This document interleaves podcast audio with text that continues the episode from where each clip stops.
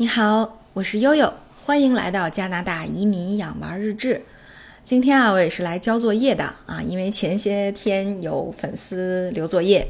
说，呃，因为很多朋友们都面临着可能要高龄带着孩子拖家带口，然后呃移民到加拿大或者留学到加拿大啊，将来留下的这么一个安排。所以他们特别想知道，像悠悠这种高龄啊，三十三岁带着四岁半的奥斯卡去英国留学的时候，都经历了什么？这说起来呢，还是确实挺有挺有意思的一段经历哈。尤其是在走上了工作岗位六七年以后，又有机会能够回炉啊，又完全回到那个纯真无邪的象牙塔里面啊，让你觉得真的是心灵都受到了涤荡啊，特别好。嗯，说起来，先说说择校的问题吧。我觉得，无论是英国和加拿大，呃，我觉得有孩子以后哈，或者说我们进入到职场以后，因为呃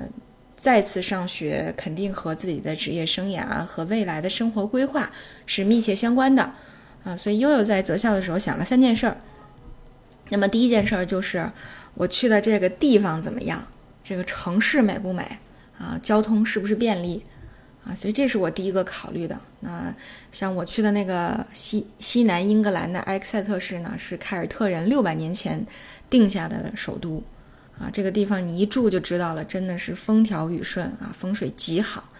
刮大风的时候吹不着你啊。当然有很多朋友说，悠悠你有没有被大风吹走啊？悠悠说：“您说的那是埃塞克斯啊，我们是埃克塞特，我吹不走。发大水的时候，朋友们问了，说你不是离那西南英格兰海岸特别近吗？有没有冲到你们呀？我说那冲到普利茅斯了，都没冲到我们啊，因为我们地势高。所以我觉得，首先一个是你真的要看一下这个，呃，地理位置啊，包括离伦敦坐火车只有三个多小时，非常方便。啊，这是我考虑的第一点。啊，那么第二点呢，就是这个学校的选择。”嗯，大家也知道，悠悠是挺疯狂的个人啊，考雅思考了八次。之前在节目里，很多呃这个听友粉丝给评论说，悠悠你太疯狂了。是因为有了这么多次成绩呢，所以申请学校也是挺顺利的。我们那个时候一三年的时候啊，英国还有很多大学申请是不要钱的呢。呃，所以我一下投了十来个啊，拿到了九个 offer，所以这就存在了一个选择障碍啊，我们到底选哪个呢？呃。刚才说了一个是主要的地理位置的问题，对吧？第二个呢，我就想说，因为这个和你的就业是密切相关的，那我还想学人力资源的话，我就要比较一下这些学校到底哪个人力资源项目啊最给力、最实际。后来呢，就发现啊，英国的这个营人力资源的这个执照跟律师和护士啊、医生啊都是一样的，它是一个注册制的职业资格啊，所以其实它含金量还是很高的。那你没有这个执照，你在英国是没有办法进入这个行业的，啊，所以这个职业准入呢，呃，叫做 CIPD 的这样的一个呃职业资质。那我们这个学校啊，包括英国一共有四个学校的人力资源管理专业是啊毕业以后直接带这个资质的，也就意味着是学校和英国劳动劳工部共同合作办学的这么一个模式。所以呢，这个从结果上来看，它是稳拿的啊。那么。我从这个小小的窗口就发现了，我们埃克塞特这个学校，它这个办学理念和别人不一样。呃，他为了把我这个学校做得非常实际，呃，比如说人力资源吧，那跟劳工部合作，毕业以后是劳工呃有这个人力资源的执照。那他的这个金融吧，大家知道金融这个行业里现在呃最值钱的一个资质就是 CFA，对吧？金融分析师。那么他的这个金融呢，就有专门的这个金融分析师的课程，而且我们学校呢也是英国甚至是欧洲最大的 CFA 考试中心，啊，所以也就是说，那么课程就是针对 CFA 来的。那你上完了以后，直接也鼓励你去考。那考完了之后，你在就业方面就很方便了啊，或者说你的这个职业准准入的资格就拿到了。当然，不仅仅是 HR 和这个呃金融分析这块儿啊。包括像风险啊、会计啊等等这些专业呢，我们学校都在呃专业建设上有这方面的就业考量，所以我觉得这个学校一看非常实际。呃，第三点呢，就是呃居住起来的便宜性，比如说孩子上学的情况怎么样。那么这个学校呢，跟加拿大一样，也是一个呃，就是在英国和加拿大一样，它都是一个就近入学公立学校。那你就要看你这学校附近有没有优秀的小学。这一查还真不错啊！我们这个学校所在的这埃克塞特市在德文郡啊，有点像我们这个省的概念。那么这个省呢，呃，排名前十的小学里，我们学校三公里范围内有两所，一个是教会学校，一个是普通公立学校。都很近，都很方便啊，所以这个就给你带来了很大的便利。再加上后续悠悠跟学校在沟通的过程当中，呃，就发现学校的这个，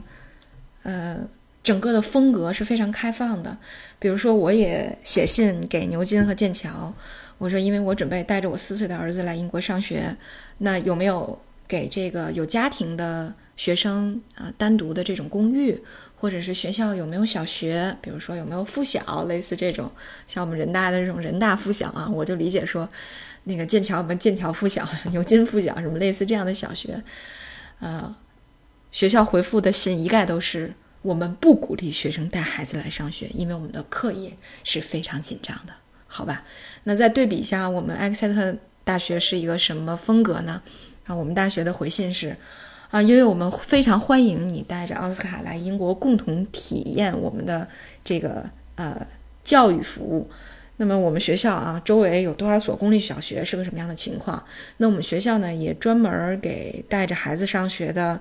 呃这个学生准备了 Mature Student Community，就是有孩子家庭的公寓哈。我我后来我之前在节目里面提到过好多次。对，所以有这样的社区以后，你会发现生活起来非常方便，小朋友们马上就结伴了。那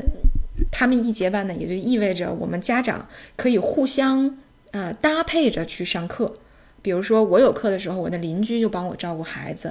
那啊，我邻居有课的时候呢，我就负责给他们做饭啊。所以其实这样，这个学校一看它的整体的文化氛围就非常的包容和开放。那你从不同的学校的回信当中，你会发现这些窗口服务行业对你最后做的这个呃留学决策影响还是非常大的，嗯，所以在呃自己对地理位置呀、学校的学术建设呀啊以及学校的反馈的这种态度当中，那最后悠悠就选了这么一个学校，那整体感觉还是最后的体验还是非常好的。那我们这个学校呢，也是英国呃学生满意度。据说已经蝉联了十来年最高的一个学校了，所以还是非常注重孩子们的体验的啊，包括像我们这种有孩子的学生们的体验的。所以这是第一点，我觉得学校的选择真的很关键。第二个呢，就是在这个整个课业的过程当中，悠悠的体会就是我真的过得特别的紧张，因为带着孩子的压力和呃我的同学们啊，一般都比我小十岁，人家都是本科毕业直接过来读研究生的。只有我这种情况是在国内读了一个研究生，又工作了七年，正好跟他们差十岁，啊，所以呢，这样的情况就是你发现小妹妹们、小弟弟们，啊，或者是现在不兴叫小弟弟、小妹妹，先兴叫小姐姐们、小哥哥们，啊，都在各种玩耍、各种夜店、各种逛街、各种旅游、各种自拍，啊，然后悠悠就每天都在苦哈哈的自那个呃图书馆。自习室，呃，那个孩子们的学校，这种过着几点一线的生活，为什么呢？因为真的是总是担心奥斯卡小的时候身体不好，万一呃有个什么状况，那我可能就要拨出很多精力来照顾他。那呃，每一门的课都是他的这个作业都是有一个截止时间的，你截止时间。之前提交正常的排分啊，正常的给你评分，截止时间之后补交只能给你打一个及格，对吧？所以，呃，悠悠就说，那我就尽量把作业往前赶啊。那当然，我的小伙伴们大多数的情况都是，我在这个作业丢前面的两三天啊，我再通宵几天把它直接赶出来就算了。那悠悠可能就是另外一种操作，因为没办法，所以经常晚上。啊，喝着可乐，喝着咖啡，干到两三点，然后听着外面的妹子喝完酒回来，各种想拿菜刀追杀的心情，啊，所以这个可能从呃负担上会比啊年轻人要重很多，或者至少说心理负担上会重很多，对。但是呢，你从另外一个层面上看，就是带着孩子上学，也有它的呃有利的地方。这个在哪儿呢？就是悠悠可以说是我们班人力资源二十多个人里面社交生活最丰富的。呃，那我的社交圈子，我本地的社交圈子认识的这么多英国人哪儿来的呢？除了这个呃，因为公派留学奖学金的原因，啊，英国外交部给安排了一些，比如说跟呃这个市政府的一些领导们交流啊，或者给你安排寄宿家庭，让你去体验圣诞节，去体验这个呃各种节日和本地的市民的生活以外。我的社交圈子主要是通过奥斯卡先生得来的。奥斯卡先生班里一共有二十五个同学，二十五个同学呢，啊，每个人都要过生日，啊，都要跟家长他们的家长去聚会去见面。那学校有很多活动啊，像什么义卖啦，啊，运动会啦，参观啊，那家长有的时候也要过去帮忙啊，做义工啊，或者是带孩子们参加活动，那就有很多机会能够认识到，呃，这个同学的家长们。啊，后来呢，我就发现奥斯卡真的是一个聚宝盆。他这个由于个人魅力吸引来的小朋友，他们一共有四四人帮啊，四个特别好的朋友。结果呢，我们这四个家庭往起一凑呢，就发现哇塞，共性实在是太多了。为什么呢？呃，我是学人力资源的，那么嗯，托马斯的妈妈是这个呃布里斯托大学心理系的老师，因为心理专业和人力资源专业的呃交叉领域非常多。所以我们沟通起来，在业务上觉得有很多可以分享的地方。加上呢，他最好的朋友 Daniel V 的妈妈是 HR，之前我在节目里面也提到过了。那么另外一个 Ben 的爸爸呢是做专职的培训师，所以我们基本上都是整个这个行业里面的上下游关系，或者呢是不同的这种呃工作的模块。呃，这就让几个家庭在一块儿的交流变得非常的呃方便啊。有的时候来我们家包饺子，他们都是英国人。也没吃过啊，吃一次就觉得哦，悠悠太好吃了，啊，有的时候来我们家包饺子，有的时候去别人家烧烤，有的时候大伙儿一块儿去水公园儿，哎，所以你经过他们之后，他们又会带其他的朋友过来，啊，比如说后来我又认识了，呃，本地的那个医院儿科病房的护士长，那是 Daniel 他们家的一个好朋友，那。我就给他讲说，之前带着奥斯卡先生去看病啊，去病房抽血。他说：“嗨，那个要是早认识的话，就有很多，比如说预约给你提前一点儿啊。其实你说这世界上，嗯，你认识个人，嗯，就会有很多方面，在哪儿都是一样的。你会发现，所以我觉得奥斯卡真的是帮我拓展了很多对英国社会和家庭的了解，呃，让我这个我我一直觉得我到了加拿大以后，可能呃融入的比较慢，嗯。”一大部分原因就是因为这个社区呢，可能中国人比较多，那我融入的就是加拿大本地华人的这个社区。但是到了英国以后，没有这样的一个氛围，那你就是英国普通老百姓，嗯，他会干什么，他就带着你去干什么。呃，那因为悠悠跑伦敦的次数又比较多，后来他们有的时候去伦敦旅游，我也会给他们做规划，啊，带着小朋友们去呃 Hamleys 玩具店啊，去这个热带雨林咖啡厅啊。呃，去看这个呃《狮子王》的歌剧啊，等等的，所以其实你交流起来之后，你会发现哦，这个上学以及孩子上学就给你带来了很多附加价值，让你对整个这个英国的学校、社会、家庭的理解，这个方方面面层次上丰富了很多，呃，这是特别好的地方。那么最后扯到学业上，就是哎呀，又要觉得读人力资源这个专业真的是太坑了，本来呢。我认为我们这个人力资源专业的这个硕士叫 Master of Science 科学硕士，科学硕士意味着什么？意味着很多数学，对吧？意味着很多量化啊。那我就想，那可能将来我写这个毕业论文的时候，我就要做量化模型。比如说我做招聘的时候，哈，影响雇主能力的，呃，雇主形象的因素分析啊，交叉分析，可能就要做这些东西。结果完全不是这样。英国的这个硕士教学呢，反正我不知道其他学校哈，在我跟大部分的同就是其他学校的呃同学沟通的过程当中，我就发现他们偏文学或者说偏文科偏的很厉害。我们一共是三个学期，对吧？第一个学期是九月份开学到十二月份圣诞节前，第二个学期呢是一月份到复活节前，然后第三个学期是复活节到这个九月份。啊，那么这是这么一年十二个月的这个安排，从第二个学期开始，也就是说从圣诞节过后，你会发现，那么进入二学期以后，那专业课一下多了起来，已经不是一个预热和适应的过程了。那么每一门课都要留好多写的作业和看的作业。那我从那个时候就开始统计，我每个月要上交的英文作业的文字量在四万字左右。大家可以想想吗？四万字，四万字从二月份满打满算从二月份开始，大家可以算算，到写论文的这个呃六月份之前啊，那么二三四五四个月，一共写了十六万字。后来呢？等我再回到国内，呃，这个我我老板就说说这个你自己要帮呃我们机构做一本这个，呃，能够反映企业文化和这个职工工作和生活的内刊。哦，我说那你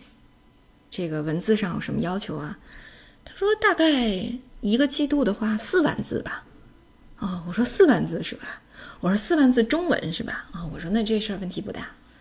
他说哎呦。你这个，这个够能夸口的呀，你行不行啊？我说你别说四万字让我组稿了，我说你四万字让我一个月写稿，我都能给你写那么多，还还是英文的，所以换成中文，我真觉得这不叫个事儿。就你当你写那么多之后，我经常觉得啊，我都要写吐了，我都不知道我自己在写什么了。但是你经过这种庞大的写作训练之后，你会发现。我从英国回到中国以后，雅思的成绩一下提升了很多，然后你会发现写东西对你来说再不是事儿了。呃，为什么悠悠现在呃在节目里面挺能聊的？可能很多程度上都是这种大量的阅读和大量的写作给你打下了一个很好的基础，呃，让你在呃一次性的沟通当中就能够呃很有逻辑性、很有内容感。啊，所以我想这可能都是呃英国这种特殊的教育特征给我带来的一些能力上的提升吧。啊，所以如果大家去英国读这种类似不知道，呃，是文还是理，或者说看着像文理兼收的这种学科，或者是完全纯文的学科，就一定要做好写很多很多字的准备。好，那么我觉得主要的这个留学的体验就在这。如果将来有机会的话，嗯，可以给大家再做一期这个上学的 tips。因为我自己呢也磕了一些呃摔了一些跟头哈，有一些磕碰，哎，在这之呃整个过程当中，我就会发现，其实，在大学里面沟通是特别重要的啊。当然，这个沟通还有很多有趣的例子在大学里面。将来我会再找一期呃节目，专门给大家介绍一些呃留学的小 tips，能够帮你完胜你的大学生活，好吧？那今天我们就介绍到这里。啊，感谢大家的关注啊！我会在节目里面分享很多我们学校的美照啊，大家看看我们作为这个英国第三十个植物园啊，我呃悠悠认为的这个最美大学是一番怎样的风景？好，感谢关注，我是悠悠。